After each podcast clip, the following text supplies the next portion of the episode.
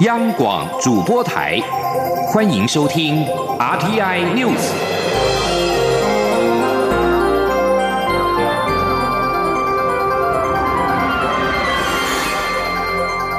听众朋友您好，欢迎收听这节央广主播台提供给您的 RT News，我是张顺祥。首先把新闻焦点关注到美国拟大规模军售台湾。路透社报道，美国拟售台湾一百零八辆 M1A2 战车，一千两百四十枚的托式飞弹，四百零九枚的。标枪飞弹以及两百零五枚的刺针防空飞弹。国防部今天表示，上述四项军购案，国防部已经提出了发价书需求信函，目前都按照相关的军售程序执行，进度正常。国防部强调，美国基于《台湾关系法》与对台六项保证，持续提供我国防卫性武器，有助于提升国军的战力，并且巩固台美安全伙伴关系，确保国家安全跟维持区域的和平稳定。外交部发言人李宪章今天则表示，美国目前正在审查这项军售案，我方会跟美方密切的联系沟通。请记者刘品希的报道。路透社报道，四位熟知内情的人士透露，美国准备销售一百零八辆 M1A2 艾布兰战车与其他武器给台湾，价值超过二十亿美元，相当于台币大约六百二十六亿元。美国行政部门已经非正式知会国会这项军售案。对此，外交部发言人李宪章六号在外交部例行新闻说明会上表示，美国总统川普上任之后，美国政府高层已经多次公开重申《台湾关系法》，美方也三度对台军售，展现美国对台湾安全的坚定支持。美方目前正在审查我方的军购案，外交部会保持密切联系与沟通。他说：“那么，我国政府向美方正式提出采购。” M1A2 坦克车的这个发价书需求信函啊，这个我们发出之后啊，也持续就这个案子跟美方进行密切的联系跟沟通。那么美方目前正对针对这个案子进行相关的审查程序啊。李宪章指出，中国国防部长魏凤和前两天出席香格里拉对话时，发表台海不惜一战的恫吓言论。以及中国这一年多来持续以军机舰绕台的挑衅做法，都再次彰显台湾强化自我防卫能力的重要性。未来我方会在台美关系良好的基础上，持续深化与美方紧密的合作伙伴关系，共同促进印太区域的和平稳定与繁荣。央广记者刘品熙在台北的采访报道。而驻美代表高硕泰则表示。在尚未获得充分确认之前，不方便讨论。路透社五号引述四名知情人士报道，美国准备销售超过二十亿美元的战车跟武器给台湾。在美国跟中国贸易战日益加剧之际，此举恐将激怒北京。继续把新闻焦点回到二零二零总统初选，国民党方面最新的发展就是王金平宣布不参加初选。原本有意投入国民党内总统初选的立委王金平，今天上午宣布不参加初选。至于是否会脱党参选到底，王金平没有正面的答复，只说时间还早。王金平表示，与其参加奇奇怪怪的初选，不如今后全新的请走基层，团结一切可以团结的力量，做好准备，随时应应时事，接受党、人民或者是社会的召唤。记者欧阳梦平报道。王金平六号上午与国民党中央提名协调小组会面，会后宣布不参加国民党二零二零年总统大选党内初选。他在会面后宣读声明，表示关于明年大选，九局打完才会有真正赢家，选战开打后还有许多难以意料的变局，没有稳赢这回事。他认为，与其参加奇奇怪怪的初选，不如请走基层，做好准备，随时接受召唤。他说。党中央的初选办法，既不悬崖勒呃勒马，也不亡羊补牢，面对各界的质疑，仍然无动于衷。对我而言，与其参加奇奇怪怪的初选，不如从今以后全心全力行走基层，整合各地人脉资源，团结一切可以团结的力量。做好准备，随时因应时事，接受党、接受人民、接受社会的召唤。王金平并强调，他整合的相关资源都将成为国民党重要的力量，他绝不让期待政权轮替的人民失望。王金平接受媒体提问时，对于是否会脱党参选，则没有正面答复。院长，所以你是退出选吗？我没有参加，怎么会退呢？嗯，我还是不参加而已。嗯，是不参加。那未来也不会用脱党的方式选吗？那那现在时间还早嘛？距离那时间还太长了啊。嗯，那脱党有一个时间点，你觉得可以考虑的吗？没有没有，问这个没有答案的哈。对于未来要如何与国民党初选胜出人选互动，王金平说：“以后再说。”至于是否认为国民党现在陷入党内互打的局面，王金平则要记者自己观察，他不好意思说。中央广播电台记者欧阳梦平在台北采访报道。国民党则表示尊重王金平不参加总统初选，而在民进党方面，民进党的总统初选进入到民调前的最后催票阶段。中研院的前院长李远哲等人近来发起联署，甚至刊登广告力挺赖清德，欲蔡英文总统知所进退。对此，行政院的前院长赖清德今天前往彰化选举行程时表示，感谢李远哲以及社会各界的支持。他深入基层，就是希望获得更多人的支持。赖清德呼吁大家支持他，他也有信心能够在党内初选脱颖而出，也有把握打赢明年的总统大选。请记者刘玉秋的报道。民进党总统初选十号起将进行民调决胜负，但中研院前院长李远哲等人近来发起联署，甚至刊登四大报广告力挺赖清德，希望劝退争取连任的蔡文总统。行政院前院长赖清德六号前往彰化庙宇参香，又到市场拜票，全力为自己的民调冲刺。赖清德受访时特别感谢李远哲等人的力挺，也再度呼吁社会各界支持他，让他代表民进党出征，他有信心打赢民。年总统及立委大选，赖清德说：“呃，我深入基层，就是希望能够获得更多人的支持。呃，请大家支持我，我有信心在这一场民进党的总统初选，未来能够脱颖而出，代表民进党。呃，我也有把握在明年的总统大选跟立法委员的选举，啊，得到最后的胜利。啊，敬请大家能够继续支持我。”不过，对于独派大佬在初选最后关头动作频频，除了发起联署支持赖清德外，台湾制宪基金会董事长辜宽敏甚至还呼吁蔡总统退位当国母，让位给年轻的男孩子赖清德。对此，赖清德则在五号深夜透过脸书发文表示，党内初选是民主机制的落实，应该交由人民做最后的决定，谁能胜出就代表民进党参选，公平公开。因此，在初选前谈谁配谁，或希望要求一方担任国母，都不符合民主真谛。赖清德也再度呼吁支持者，在初选已经进入最后阶段之际，期盼大家力行君子之争，坚守民主精神。中广电台记者刘秋采访报道。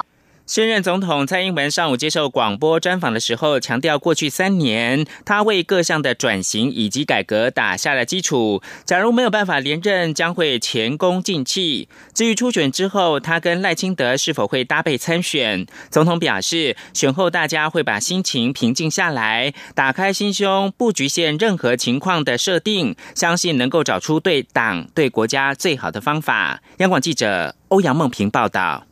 民进党内总统初选十号将展开民调。蔡英文总统六号上午接受亚洲电台专访时，说明过去三年在减税、国防自主、能源转型等方面所做的努力与成果。他并指出，现任总统毕竟已经做了一任，累积出应有的经验与历练。过去三年，他在各层面都打好地基，希望有更长时间完成他所建构的国家蓝图与基础。总统说。我们现在做的都是呃一个很重要的转型啊，或者是改革，或者是很重大的变革哈，那都需要打基础。打完基础以后，然后你再一步一步的，就像盖房子把房子盖好，那确实是需要时间。那呃，如果现任的总统不连任，那就前功尽弃了。那我们很辛苦的花了三年打下来的基础也都白费了嘛哈。主持人问蔡总统，他与行政院前院长赖清德是否已经有共识或默契？无论谁出现，都会力挺到底。总统表示，民进党确实有个传统，就是在公平竞争后，整个党会再凝聚起来，所以他们也特别注意在初选期间不要过度激烈。至于初选后两人是否仍有可能搭档参选，蔡总统说，他心里还是认为一加一大于二。他表示，大家在选后会将心情平静下来，打开心胸，不需局限任何情况的设定，为民进党、为国家找出最好的方法。中央广播电台记者欧阳梦平在台北采访报道。对于二零二零总统大选，美国在台协会前主席卜瑞哲今天接受广播节目专访表示，虽然美国的因素会影响到台湾的选民，但是美国尊重台湾选民的决定，不会介入台湾选举。记者王兆坤报道。A I T 前主席卜瑞哲表示，台湾选民在选择总统候选人时会考虑到美国因素，但他知道美国会尊重台湾选民的决定，不会介入干预。他说：“We state our interests in peace and stability, but we also respect the choice uh, that Taiwan voters make for their own leaders. Personally, I think that any election should uh, reflect accurately the preferences of voters concerning their leaders. No election mechanism is perfect. Uh, the result al- always reflects some distortion. Um, but what is not acceptable is for any outside power to seek to interfere in a democratic system's election process. 国安会秘书长李大为日前与美国国家安全顾问波顿会面。普瑞哲指出，美国负面看待中国在东亚地区的动作，所以有必要与朋友跟盟邦一起讨论区域安全议题。可是他不认为外界就应将李大为与波顿的会面。 解读为美国是在支持蔡英文总统。即使如此，卜瑞哲也强调，他个人认为蔡总统致力平衡台美关系与两岸关系的做法，华府知道此举并不容易，尤其是中国大陆不接受蔡总统做出的保证，因此华府相信改变两岸现状的一方是北京，而非蔡总统。关于两岸关系，卜瑞哲指出，目前虽处于较为紧张的态势。但状况并不危险，因为对北京而言，台湾明年一月的总统大选是关键变数，北京愿意耐心等待。至于台美关系，布瑞哲表示，当前的台美关系良好，一方面是因为双方利益趋于一致，另一方面是双方的沟通有所提升。但美国政策中的三报一法看不出有任何修改的需要，如果修改的话，就是在制造麻烦。这种做法没有人会开心。此外，普瑞哲也认为，美国与台湾重新建立正式外交的可能性微乎其微。中央广播电台记者王兆坤台北采访报道。台铁普悠马列车去年十月在宜兰新马站翻覆，造成十八个人死亡、两百六十七人受伤惨剧。历经七个多月调查之后，宜兰地检署今天侦查终结，将涉案的司机员尤正仲等三个人依旧。业务过失致死等罪嫌提起公诉。去年的十月二十一号下午的四点四十九分，台铁第六四三二次普悠马列车在新马站月台前弯道出轨倾覆，造成旅客十八个人死亡，两百六十七人受伤。事故现场一片狼藉，零件散落四处，车厢不仅撞破一旁的围墙和电杆，整辆列车更是呈现 W 字形。行政院之后完成了行政调。调查三名前台铁的局长，包括了范植谷、周永辉、陆杰生以及十七名台铁的相关主管，都遭到了惩处。最后把新闻焦点关注的是国际新闻。为了应付美中贸易的纠纷，中国政府要求加强稀土出口的管制和严禁提炼技术泄露，而美国商务部也提出了相应的措施。双方的准备动作预示着美中稀土战已经是剑拔弩张。中国国家发改委五号举行稀土行业企业座谈会，与会的企业建议强化稀土产品的出口管制，而美国也采取行动。商务部在一份调查报告当中显示，建议加紧调查美国国内稀土矿产资源的主量。以上新闻由张顺祥编辑播报。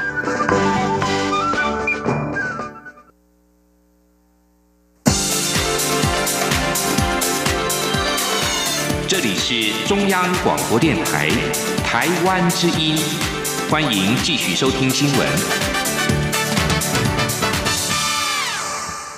欢迎继续收听新闻，我是陈怡君。外传我国与太平洋友邦所罗门群岛的邦谊恐会生变。蔡英文总统今天接受广播专访时表示，中国的金钱攻势很强，但许多承诺都没有到位。许多民主国家也发现，中国持续以广大资源扩张在世界的影响力，因此也开始帮忙这些需要协助开发的国家，以巩固民主阵营所有国家的团结。记。者欧阳梦平的报道。有外国媒体报道，指我国在南太平洋的友邦所罗门群岛将在一百天内决定是否与台湾维持邦交关系。外交部五号晚间澄清，表示在所国国会中支持台所关系者仍占多数。蔡英文总统六号接受亚洲电台专访，被问到如何看待台所邦交，总统表示，中国的金钱攻势很强，因为国家大，可用的资源也多，对于许多开发程度相对落后的国家是很大的诱惑。但现在他们已经感觉到，中国承诺的事情不一定做到，包括许多基础建设、资源的挹注都没有到位。总统并指出，许多民主国家也发现，中国持续扩张世界影响力，已开始协助巩固民主阵营的团结。总统说。如果呃中国持续用它的庞大的资源来扩张它的呃世界的影响力的话啊，对民主国家来讲，他们也觉得是一个警讯了哈，所以他们也开始会注意到说，嗯，他们也应该同样的对这个比较呃开发程度需要大家帮忙的地方的这些国家哈，提供也也是一样可以提供给他们一些协助，然后来巩固这个在民主阵营里面的这个这个。这个这个所有的国家之间的团结。总统也表示，在外交方面，近来有两件事让国人满意。第一件事就是中华民国国旗在美国空军官校毕业典礼清楚展现；另一件就是北美事务协调会改名为台湾美国事务委员会，将台湾与美国的国家名字都放进去，这是非常重要的突破。他指出，现在国际都认为台湾是个很重要的国家，在面对中国威胁下，仍能保持民主、自由、开放，对全世界的民主国家是很大的鼓舞。中央广播电台记者欧阳梦平在台北采访报道。接下来关心台湾的电力状况，最近气温飙高，昨天的用电量创下今年新高。台电在今天指出。今天上午的用电量已经达到了昨天的水准，下午还可能会再攀新高点，预估会上看三千四百二十万千瓦，备转容量率仍然可以维持在百分之十到百分之十一左右，供电无虞。由于今年台商回流踊跃，台电也估计今年夏天最高用电会比去年成长，未来两个月内最高用电预估会在八月份达到三千七百七十六万千瓦，不过供电灯号仍然。可以维持在供电充裕的绿灯。记者谢佳欣的报道。进入六月夏季用电月份，气温升高带动全台用电量成长。五号最高用电量来到三千三百九十一点六万千瓦，创下今年新高。台电表示，六号上午十一点二十分瞬时用电已经打平五号的记录，下午还可能再冲高，预估将来到三千四百二十万千瓦以上。不过，由于近期梅雨降雨多，水利机组发电表现好，只要用电量没有超过三千五百。百万千瓦备转容量率应可守在百分之十到百分之十一，供电灯号可亮供电充裕的绿灯。面对今夏供电，台电指出，相较于去年极端气候发威，温度早在五月就飙高，今年目前仍算正常，这两天才开始变热，负载情形都较去年好。然而，今年首批台商回流多是使用自有厂房，产线很快就能上线，用电量将因此增加。预估未来两个月，全台用电量将逐步攀升，八月上旬达到巅峰。台电电力调度处中央调度监郑有才说。说，我们估算今年是一个正成长的用电的情况，才会估到今年的七月份有到三千七百五十万，八月份有到三千七百七十六万，都比去年的最高用电三千七百三十五万来的高。我们是有预估进来的。尽管今夏用电量将较去年成长，不过根据台电官网针对未来两个月的电力供需预测，备转容量率都在百分之十以上，供电灯号皆可维持绿灯。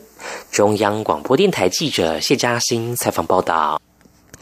交通部长林佳龙今天表示，台湾大武山路的茂林紫蝶幽谷跟墨西哥帝王斑蝶谷并列为世界唯二会大规模迁徙越冬的蝴蝶谷，因此他也期盼台墨双方能够缔结姐妹谷，共同推动国际保育的交流，同时提升台湾紫斑蝶的国际知名度，也可以吸引更多外国游客来台生态旅游。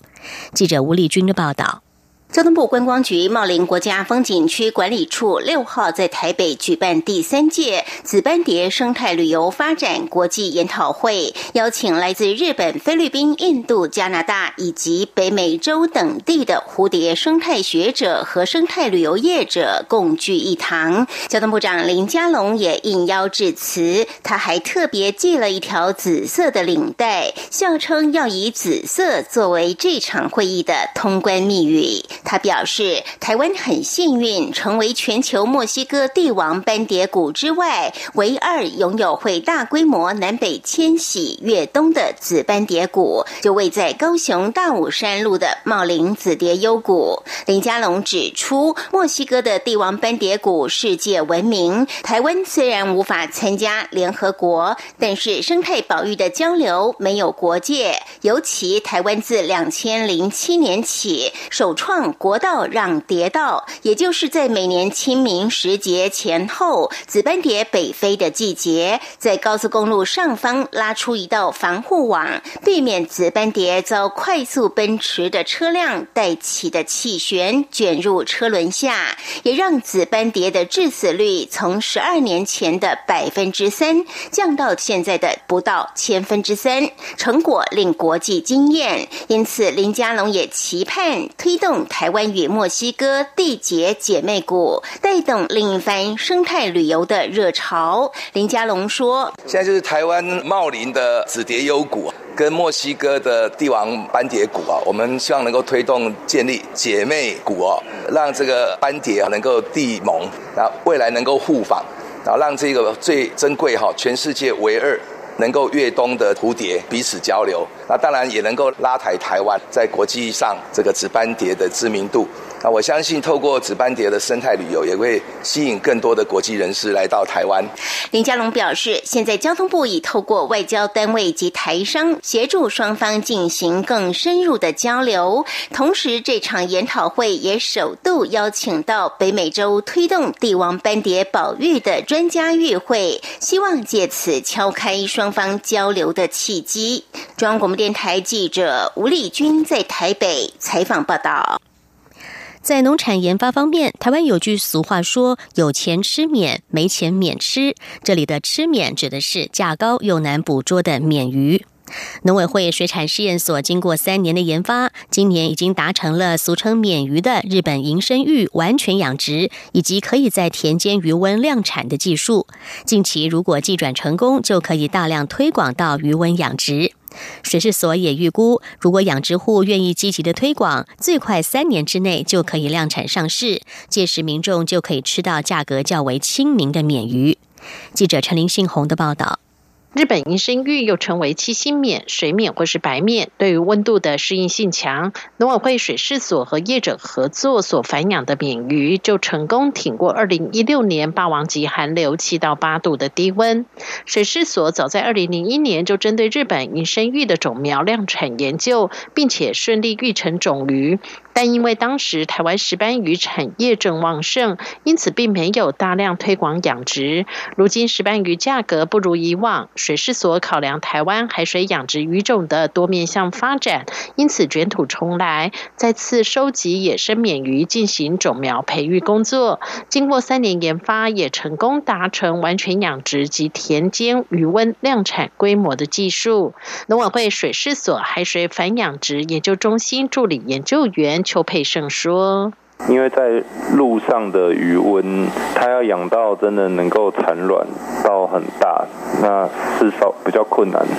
那一一般我们都会到海上箱网去养。那台湾的海上箱网的呃分布范围大概就是南部嘛，屏东、小琉球、然后澎，那它就是有这样的限制。所以如果真的要到余温养殖，就是呃非常普遍，那还还需要很多地方克服了。目前三百公克的免鱼片市售价格约要新台币三百到四百元，是一般鱼种的三到四倍。水师所也预估，近期如果成功寄转之后，养殖业者愿意大量推广，三年内就可以量产上市。希望价格也能够折半，让台湾民众无论有钱没钱，都能品尝到肉质细软 Q 弹的免鱼。至于免于鱼标加工后制成的花椒，则是珍贵补品，经济价值甚鱼肉数百倍。水事所也希望台湾国内也能因此开发出花椒加工产业，形成高经济价值的新产业链。中央广播电台记者陈林信宏报道。关心国际消息，丹麦在五号举行大选，两项出口民调都显示，社会民主党领导的在野左派联盟渴望获胜，预料将组成政府。丹麦可能成为第三个政治立场向左转的北欧国家，右派民族主义势力受挫。公营的第二电视台与丹麦广播公司所做的出口民调都显示，左翼阵营将拿下国会一百七十九个议席当中的超过九十席。弗瑞德里克森所领导的中间偏左社民党选前就被看好，选战的主轴是关注气候、福利与移民问题。如今也预料将领导组成新政府。民族主义派的丹麦人民党力挺现任总理拉斯穆森的右派少数政府，这次似乎遭到重挫，相较二零一五上一次大选，席次可能减半。乌克兰电视喜剧演员泽伦斯基在五月就任总统。他在五号前往布鲁塞尔与欧盟领导人会面，展示亲西方的立场，也为未来结束乌东战事、改善与俄国关系以及扭转疲弱经济寻求盟友的支持。乌克兰在四月举行总统大选，四十一岁的泽伦斯基主打反贪诉求，赢得乌克兰选民的共鸣，压倒性胜出，并在五月二十号就职。他任内最大的挑战是如何结束乌东战事、改善与俄罗斯的关系，以及扭转疲弱的经济。泽伦斯基上任两周，第一次出访选择位于布鲁塞尔的欧盟总部。五号下午，他与欧洲理事会主席图斯克会晤，并且举行记者会，表达乌克兰将与欧盟深化交往。图斯克表示，泽伦斯基上任首次出国访问就来到欧盟，是一个强烈的讯号。他重申，欧盟继续协助乌克兰打击腐败及稳定经济，推行能源部门改革，因为强大而民主的乌克兰符合欧盟的最佳利益。乌克兰夹在俄罗斯与欧洲之间，向来是西方及俄罗斯国际政治角力的焦点。二零一四年群众运动把亲俄领袖赶下台之后，乌克兰与俄罗斯的关系始终不睦。同年，俄罗斯兼并乌克兰的克里米亚半岛，并且支持东乌克兰的分离主义分子。东乌克兰的冲突已经造成大约一万三千人丧生。你向往到北极去旅游吗？根据法新社报道，第一列穿越俄罗斯北极地区前往挪威的观光列车，在五号从俄罗斯圣彼得堡火车站出发，车上搭载了九十一名乘客进行首日试航。幕后策划人德国旅行业者表示，北极让所有人着迷。这辆名为 Zeren Go 的火车配有两节餐车，将从圣彼得堡行经彼得扎罗茨沃克、历史悠久的凯姆镇，还有摩尔曼斯克镇。摩尔曼斯克是目前北极圈以北最大的城市。游客会先在这里的火车站下车，再转搭公车前往挪威的希尔克内斯，最后再用乘船的方式前往奥斯陆，或者是乘坐飞机的方式前往斯皮克贝尔根岛结束旅程。筹办人表示，整趟行程需要十一天的时间，让乘客可以透过不同的方式探索难以进入的区域。报道还指出，一共有来自七个国家的九十一名乘客，包括了美国、德国、挪威和俄罗斯等参与首次的试航。以上 T I News 由陈一军编辑播报，谢谢收听，这里是中央广播电台台湾之音。